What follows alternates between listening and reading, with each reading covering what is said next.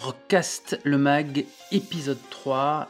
Toutes les infos, tous les résultats, toutes les analyses, le meilleur de la Roca Team, c'est maintenant. Qui aura le shoot? C'est Rob Gray pour l'éternité Oui, oui, oui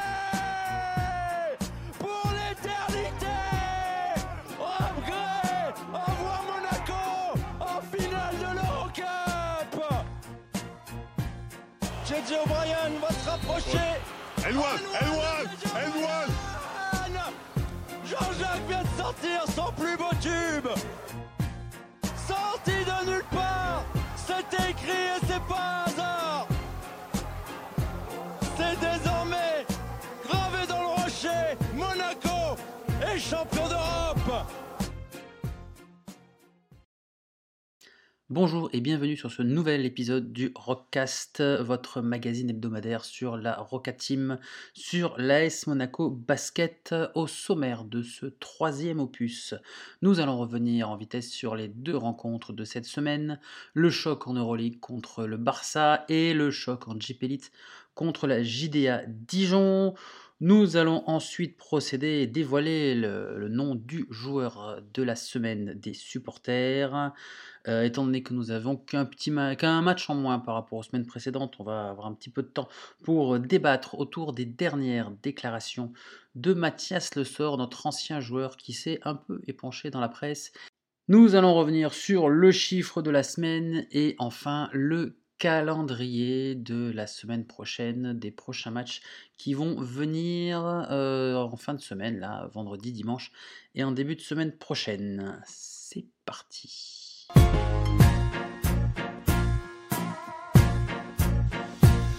Alors, cette courte semaine de basket, deux petits matchs, c'est presque des vacances. Là, on s'ennuierait presque là en attendant vendredi le prochain match.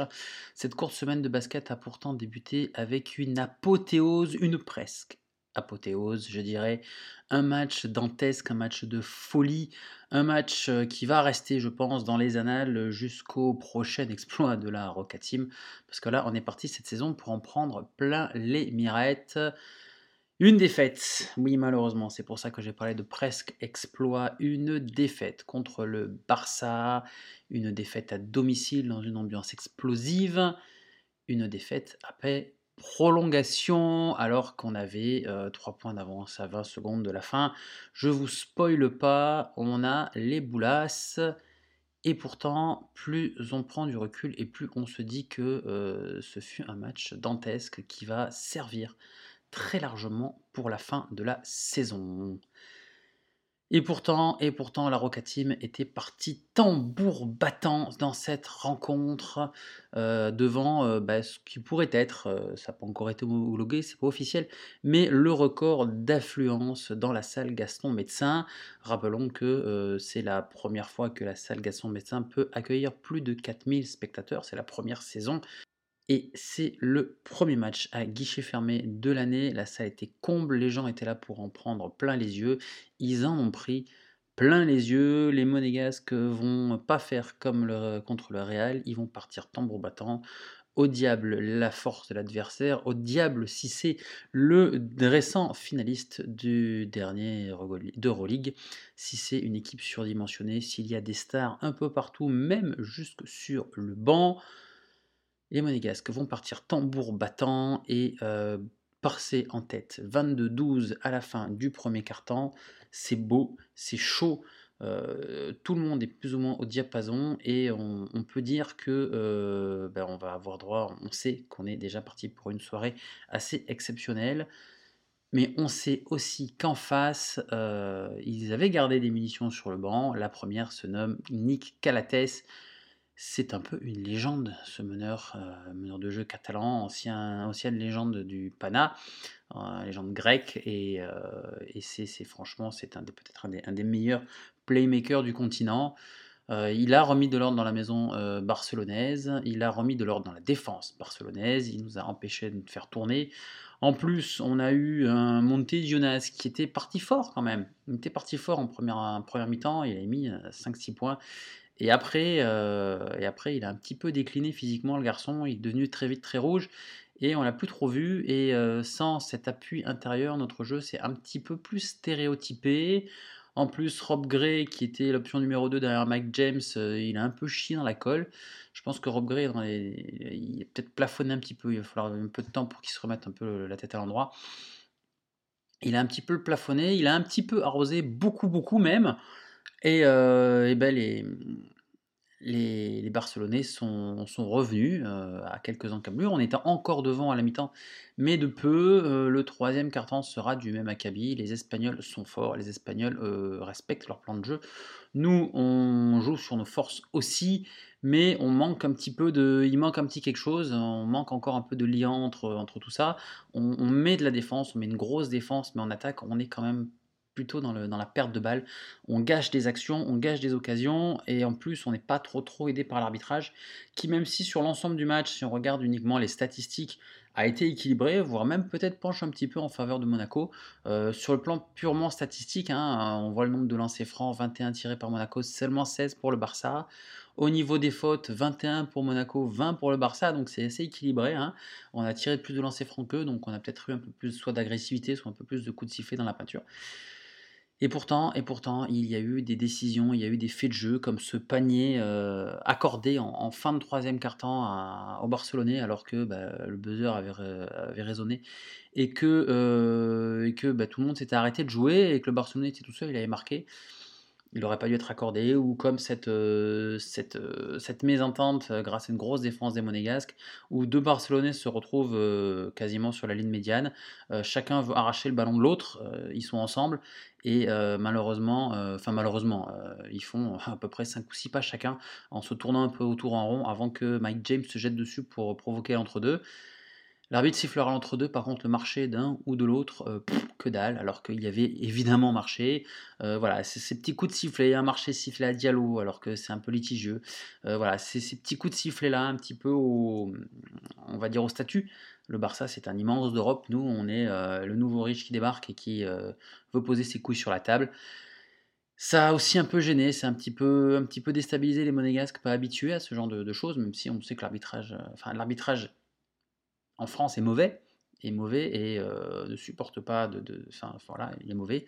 Là, euh, il était juste au statut, c'est-à-dire qu'on sifflait plus vite et plus facilement pour les Barcelonais que pour les Monégasques. Ça ne veut pas dire qu'on ne sifflait pas pour les Monégasques, comme c'est en, en Elite où on siffle que pour l'un et pas pour l'autre.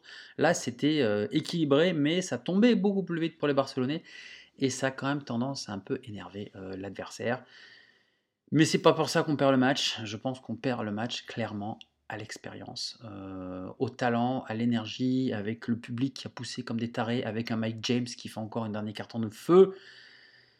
On passe devant. On était derrière, on revient, on passe devant. On est à 2 minutes de la fin, plus 3. On est à 20 secondes de la fin, plus 3. Ça se joue au lancer franc, ça se joue à, l'expérience. Et au petit jeu des lancers francs, euh, comme on en lâche un petit peu sur, euh, en chemin, Westerman, il, va, il avait mis un 3 points juste avant et là il envoie une brique. Voilà, on, fait des actions un petit peu rapides qui, si ça rentre, euh, on gagne. Si, si bah, c'est pas rentré. Derrière, euh, Jackie Vicius, a.k.a. Jackie le Vicieux, euh, star, immense star lituanienne du basket. entraîneur exubérant au possible, il a passé plus de temps sur le parquet que dans sa zone technique. qui bah, il va jouer ça à l'expérience au lieu de provoquer un 3 points, et ben, les, deux, les deux, deux actions suivantes, et ben, il va jouer à l'intérieur, déjà sur Brandon Davis qui nous fait un match de malade, et puis euh, parce que euh, c'est plus facile de scorer à deux points dans la peinture.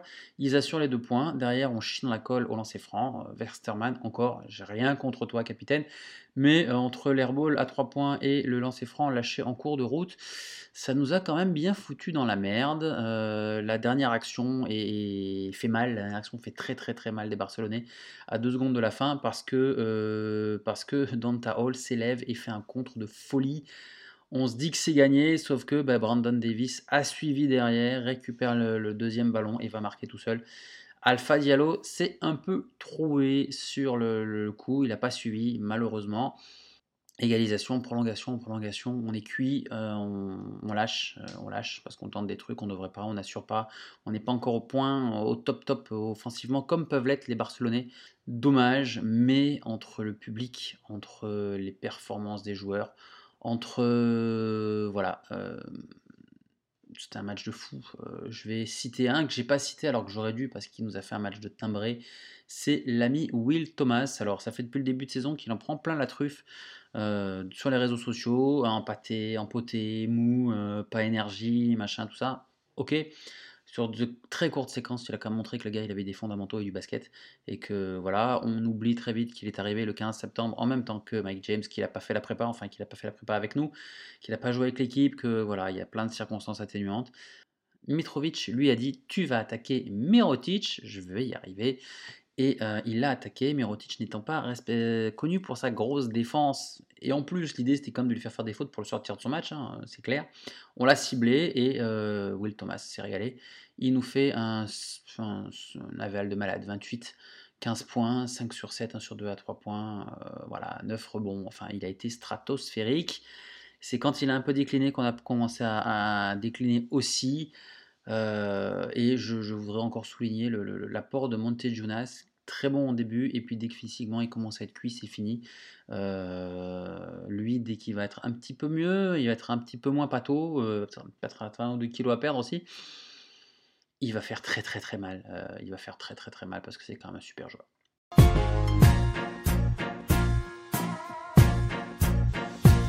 Le second match, le second match, euh, la victoire monégasque contre la JDA Dijon. Encore un gros match, encore un match où on a bien kiffé, pas mal. Euh, une victoire 93-73, euh, une victoire nette et sans bavure face à notre ennemi euh, favoris. Hein, après l'Asvel, il y a Dijon, Le Mans, c'est un peu ce genre d'équipe-là qui, reviennent souvent. Même si Dijon, euh, on les a quand même bien souvent battus, même si c'est eux qui nous éliminent en demi-finale euh, l'année dernière, faut pas l'oublier. c'est un Dijon du renouveau, hein, on est clairement dans une autre époque. le Niam est parti, Axel Julien est parti, Chassang est parti, Holston est un petit peu tout seul pour tenir la baraque et il commence à sentir le poids de ses genoux euh, et même si c'est quand même encore du super joueur, euh, il est un petit peu tout seul et, il y a eu des, longues, longues, longues séquences, les longues minutes où les mecs ils n'ont pas scoré un point, qui nous ont quand même beaucoup aidé parce que déjà on les a quand même bien, bien, bien secoués hein, pour les empêcher de marquer, mais on a vu des grands passages à vide qu'on voyait pas, où c'était quand même une équipe assez, assez solide à ce niveau-là. Et ben, des, des moments où ben, tu sortais Holston, et ben, c'était très très très compliqué pour marquer. Et ça nous a permis quand même de gratter un sac de ballons. Euh, un sac, sac, sac de ballons. Euh, et, qui nous permettre de partir pas mal en contre-attaque.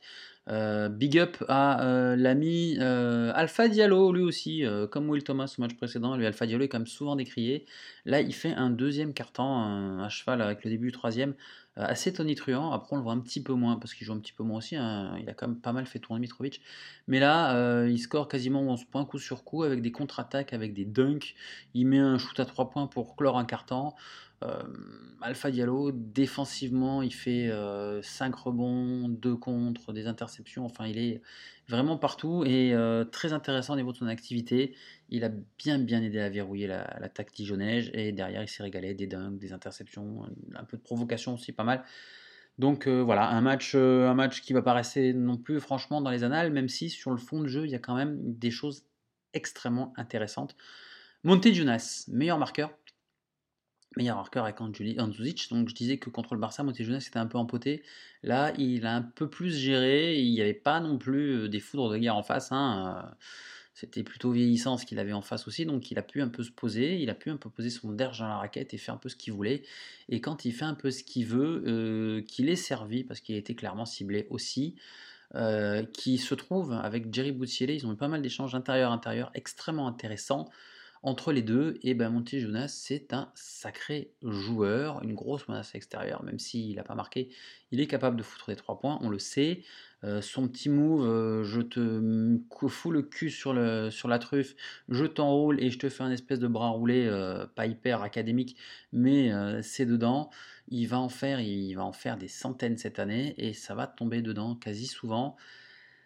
Il va faire du bien, donc c'est la bonne nouvelle. C'est la bonne nouvelle, c'est que Monte Jonas euh, est là et qu'il commence à monter en puissance. Euh, on a revu un petit peu plus Ouattara, on a revu Anzuzic euh, qui a été mis de repos contre le Barça. On a vu Diallo, voilà, ça tourne. Rob Gray a commencé à remettre des points sans avoir à arroser comme, comme un taré.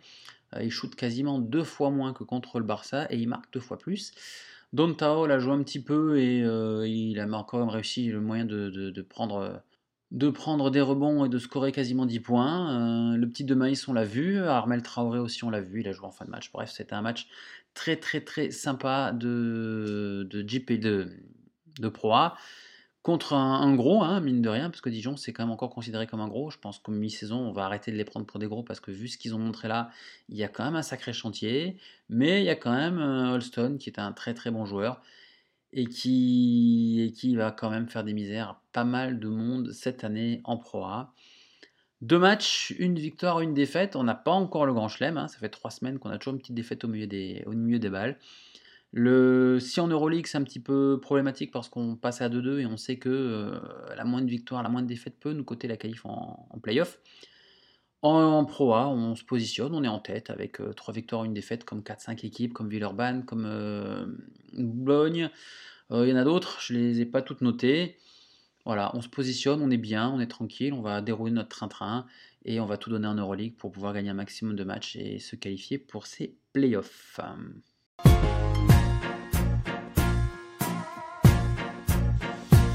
Le joueur de la semaine, le maillot du club de cette troisième semaine de compétition. Il y a eu bataille. Il y a eu bataille entre le meilleur joueur du match contre le Barça, à savoir Will Thomas, le meilleur joueur du match contre Dijon, à savoir Monte Jonas, le meilleur à l'évaluation sur les deux rencontres, hormis les deux cités plus avant, euh, donc Alpha Diallo.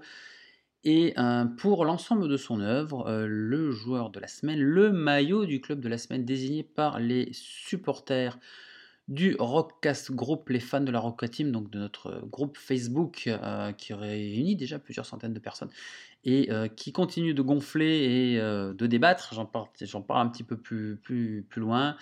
Donc le maillot du club pour cette troisième semaine n'est autre que Alpha Diallo. Il avait montré une bonne séquence en début de deuxième mi-temps contre, contre Barcelone. Euh, il remontre une grosse séquence là avec euh, un très très très bon passage contre Dijon qui a euh, ben, c'est à ce moment-là qu'on a, qu'on a pris 20 points d'avance.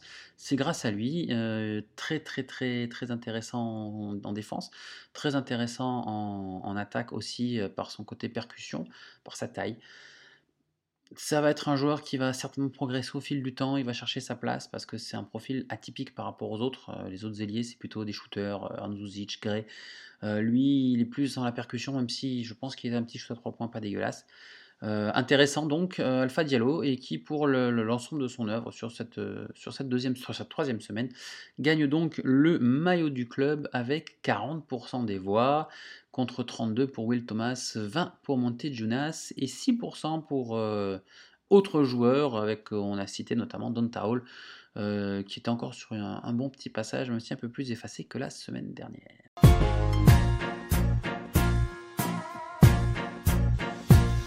Le débat. Le débat de la semaine. Alors, je vais peut-être pas le faire toutes les semaines, mais là, je profite qu'il y ait un match en moins, donc j'ai un résumé en moins à, à balancer pour, euh, bah, pour aller sur faire un petit débat de la semaine sur les déclarations de Mathias Le Sort euh, sur Bibasket. On s'y attendait un petit peu, on l'a vu venir, parce que le garçon, il n'est pas non plus euh, réputé pour sa grande discrétion, notamment sur les réseaux sociaux. il avait quand même déjà un petit peu vendu la mèche sur un tweet un tweet assez vindicatif euh, il y a quelques semaines, bah, quelques semaines, ça tombe grosso modo à peu près en même temps que l'arrivée de Mike James et de Will Thomas. Euh, un tweet évidemment en anglais que je vais traduire euh, où il dit il y a des équipes qui vous disent qu'ils n'ont pas assez d'argent et derrière ils vous montrent qu'ils ont gagné à la loterie ou voilà Mmh, business is business, euh, pour euh, quand même atténuer un petit peu ses propos. Euh, là, il, il nous, refait, il nous refait le même coup, mais dans une interview un peu plus détaillée dans B-Basket. Dans lequel, là, il prend pas trop, trop, trop de gants, dans lequel il, euh, dit quand même qu'il euh, il aurait aimé euh, un peu plus de respect et d'honnêteté de Monaco, qui aurait été la moindre des choses. Et, et il dit aussi, notamment, m'affirmer qu'il ne pouvait pas me donner plus alors que c'est faux. C'est ça le problème.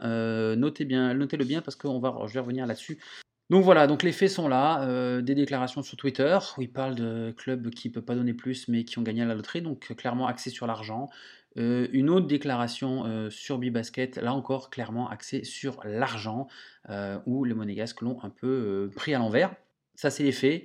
moi, je vais quand même donner mon avis sur Mathias Le Soir, histoire de bien resituer un peu le contexte. mon avis purement sportif.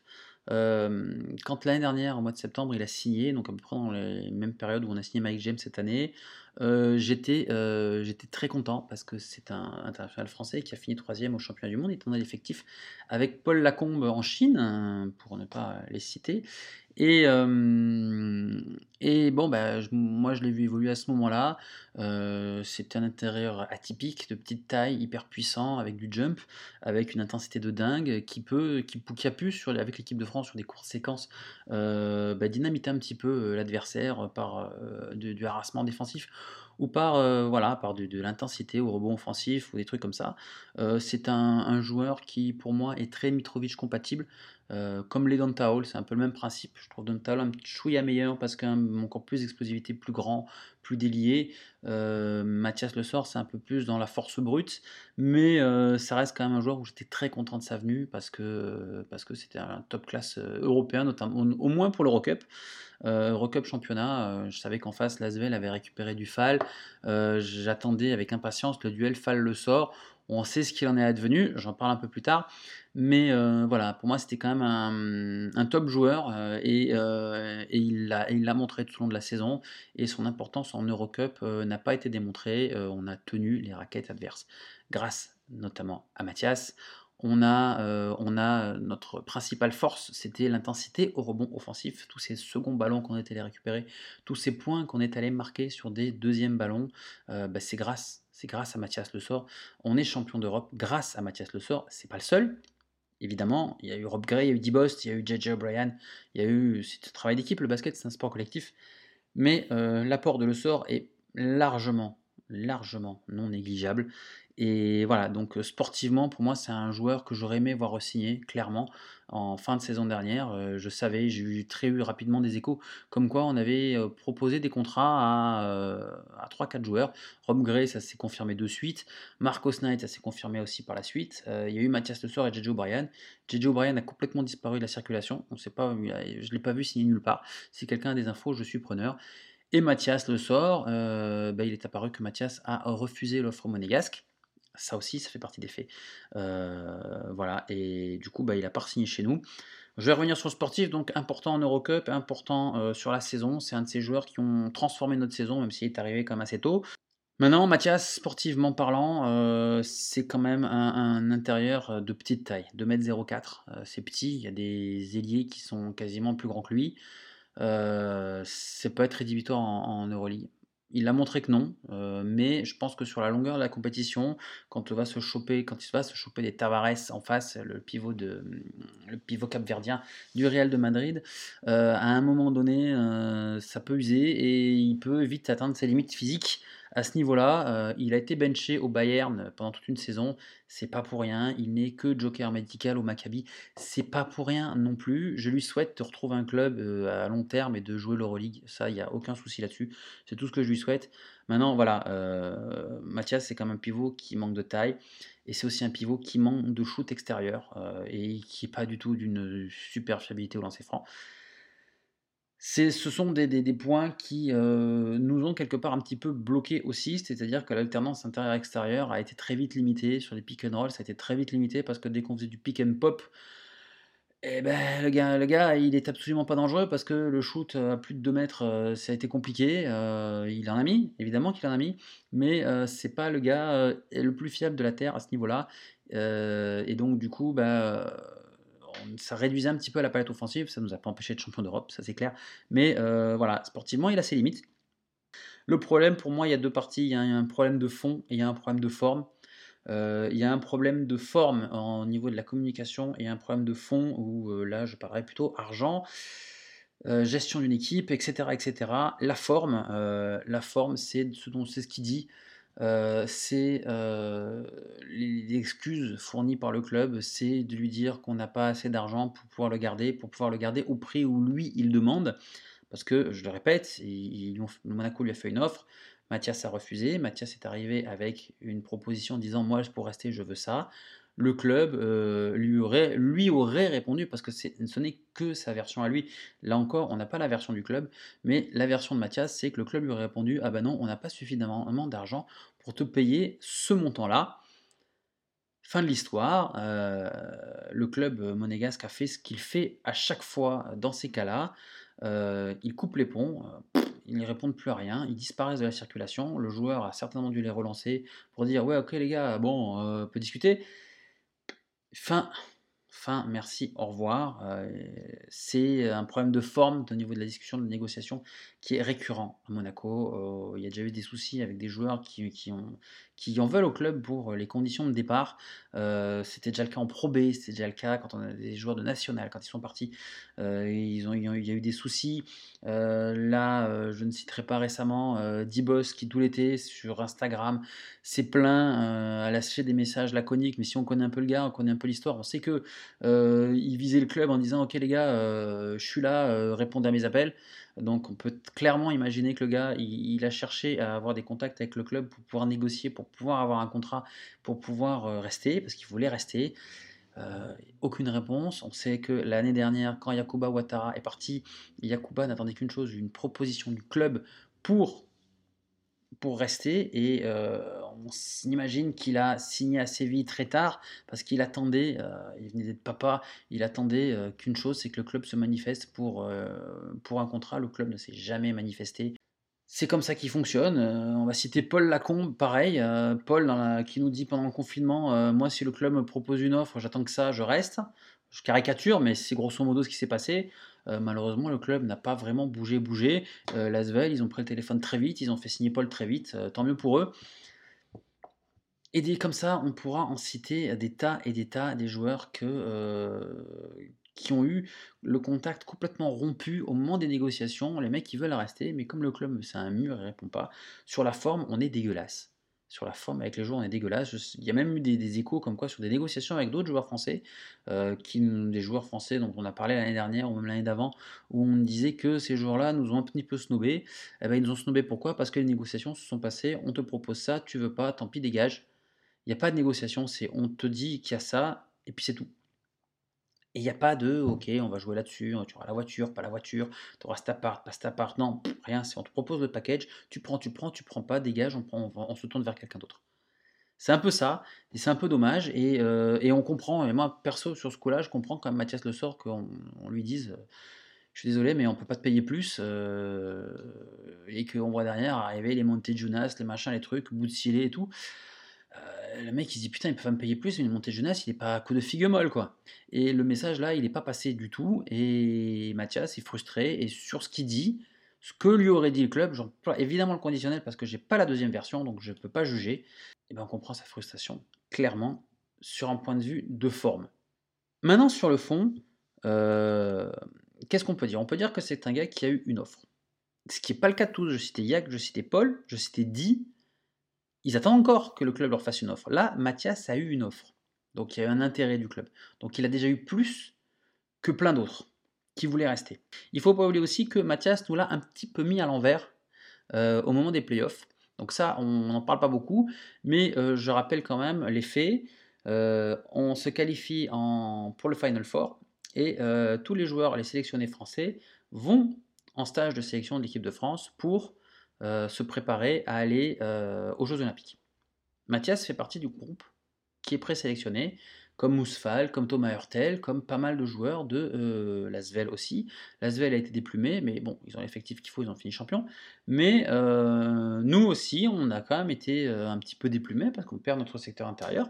Euh, Falfay et le sort, et on se rappelle que contre Dijon, on s'est retrouvé avec le seul Malbasic sous la peinture. Il met une misère à la défense dijonnaise, sauf que sur un match serré, il, sort pour 5 fautes, pas de rotation, ben, on perd le match. Donc le sort nous a quand même laissé tomber, pour des raisons tout à fait louables, mais il est parti. Sauf que du stage de l'équipe de France, il y a fait deux jours. Il a fait deux jours de stage d'équipe de France, et après il s'est barré. Il s'est barré, mais pas pour revenir à Monaco. Il s'est barré, on ne sait pas où il est allé, mais il s'est barré.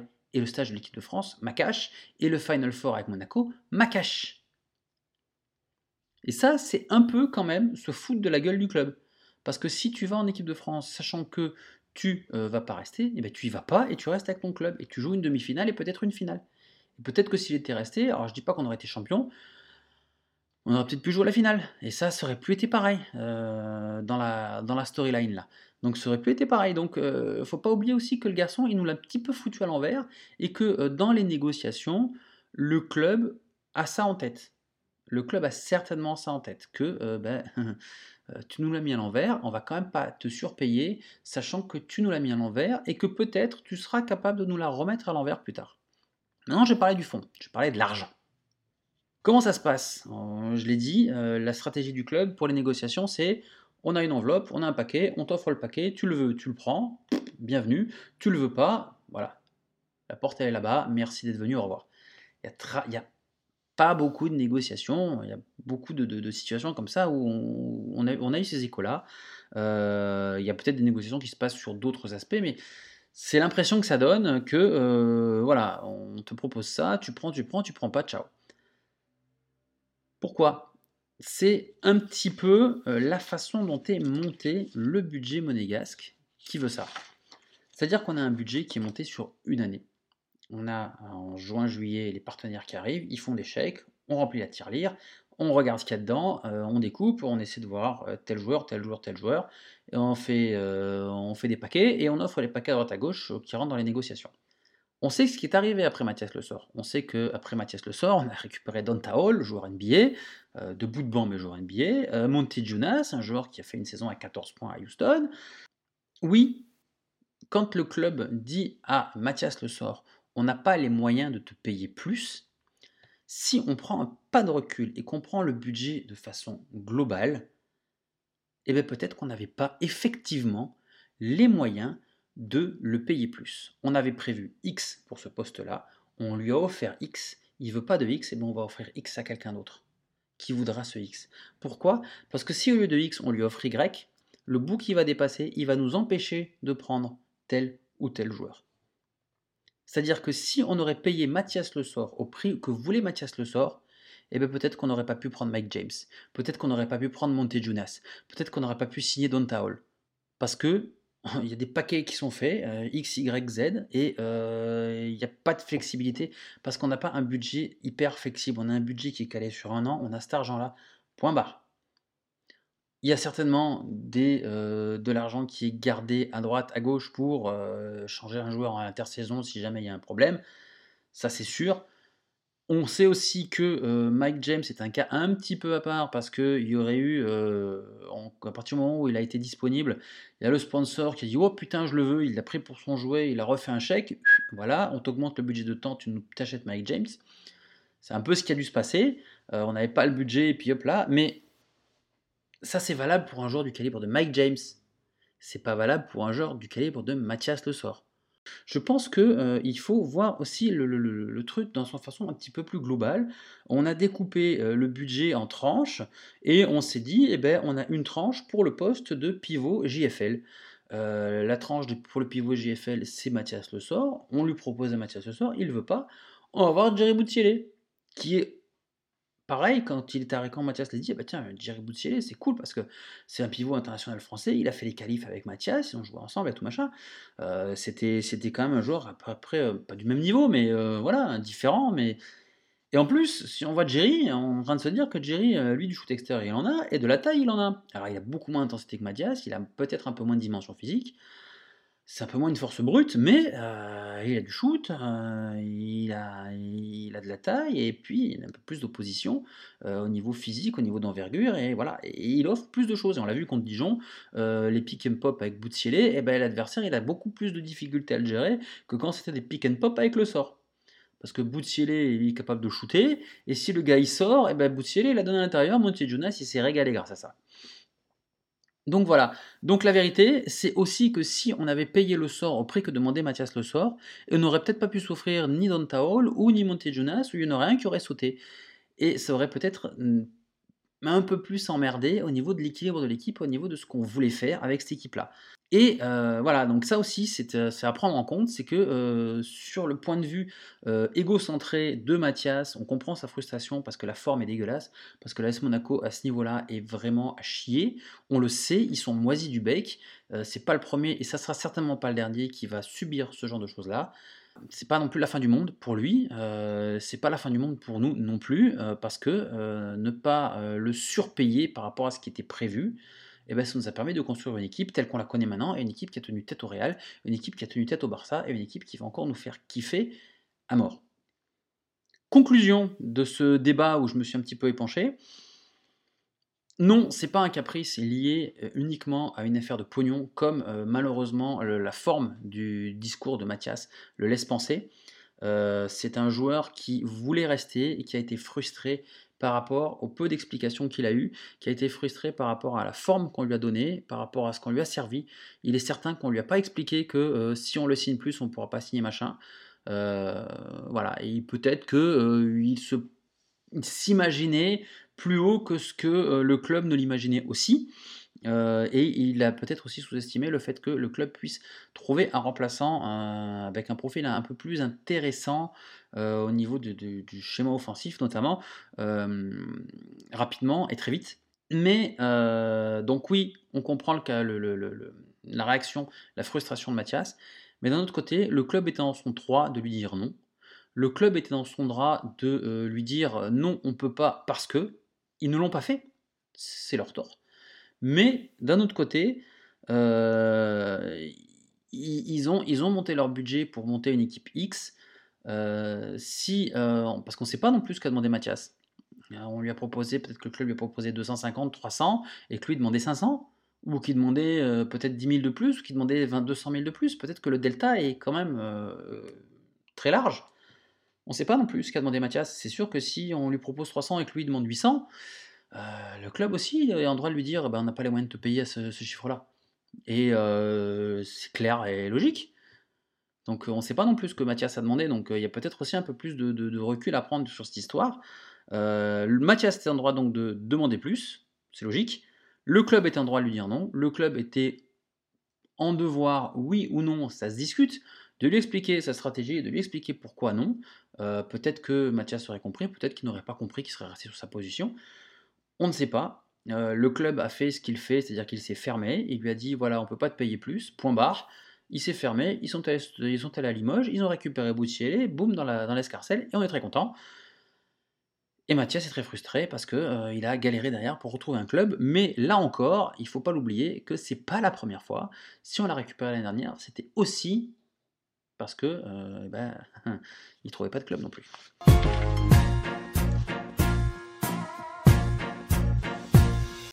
Le chiffre de la semaine. Alors, j'étais parti pour vous faire un grand laïus sur les balles perdues, parce que c'est le seul, c'est la seule stat qui nous fait défaut contre le Barça.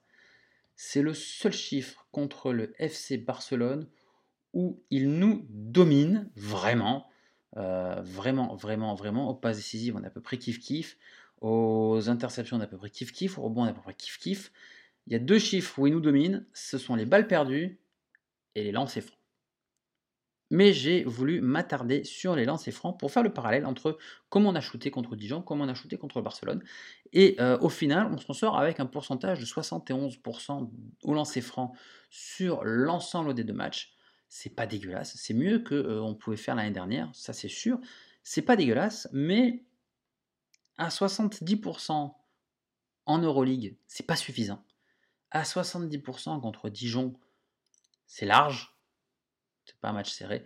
Mais en Euroleague, 70%, ça suffit pas. Parce que, on l'a vu, c'est sur un lancer franc, raté de Westerman qu'on se plombe. Boutseye aussi à un moment fait un 0 sur 2. Alpha Diallo fait un 0 sur 1. Euh, Mike James nous avons laissé en route. Euh, voilà, petit à petit, il y a. Euh, et voilà, c'est le, le, le lancer franc raté de euh, Léo Westerman qui nous fait très très mal en fin de rencontre. C'est la vie, c'est comme ça, et je suis certain que Mitrovic, le lendemain, a commencé l'entraînement en leur faisant shooter à peu près 250 lancers francs chacun. Ça muscle le poignet.